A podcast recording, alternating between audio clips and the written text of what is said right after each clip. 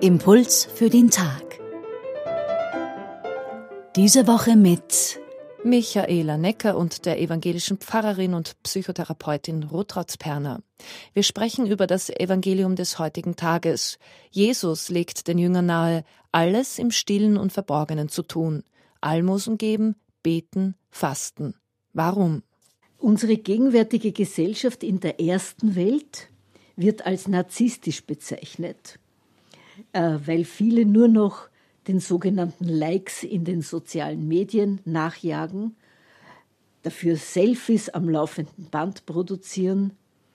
Ab und zu verunfallen sie dabei, weil sie sich an besonders außergewöhnlichen Orten abbilden wollen. Oder weil sie Pseudogemeinschaften suchen, wo sie glauben, wir sind uns alle einer Meinung, daher sind wir akzeptiert. Aber in Wirklichkeit leiden sie am Mangel an echter Zuwendung. Echte Zuwendung zu geben braucht Zeit. Und genau die wird in der digitalen Scheinwelt immer knapper. Sich Anerkennung zu wünschen, ist aber nicht das Problem, was man ja Narzissten unterstellt. Anerkennung braucht jeder Mensch, von klein an. Das Problem beginnt dort, wo man sich die Anerkennung erschleichen oder erzwingen will, wo man etwas heuchelt, äh, das einem im Innersten völlig egal ist. Aber man tut es nur zum Schein, damit man Applaus erhält. Zum Beispiel auch, ich bin ja so ein guter Mensch, schau, was ich alles für andere tue, die bedürftig sind. Und gleichzeitig überhebe ich mich dabei über die anderen. Das ist eine Form von Lüge.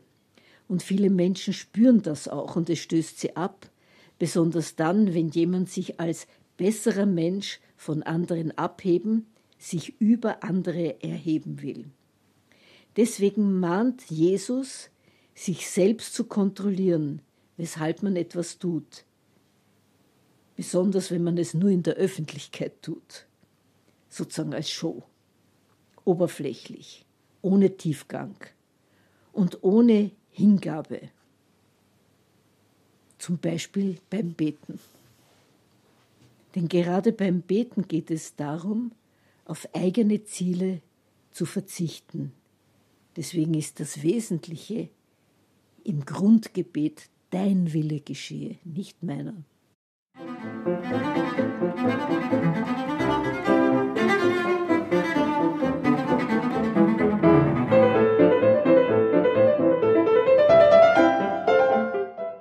Impuls für den Tag heute mit der evangelischen Pfarrerin Rutrautz Perner.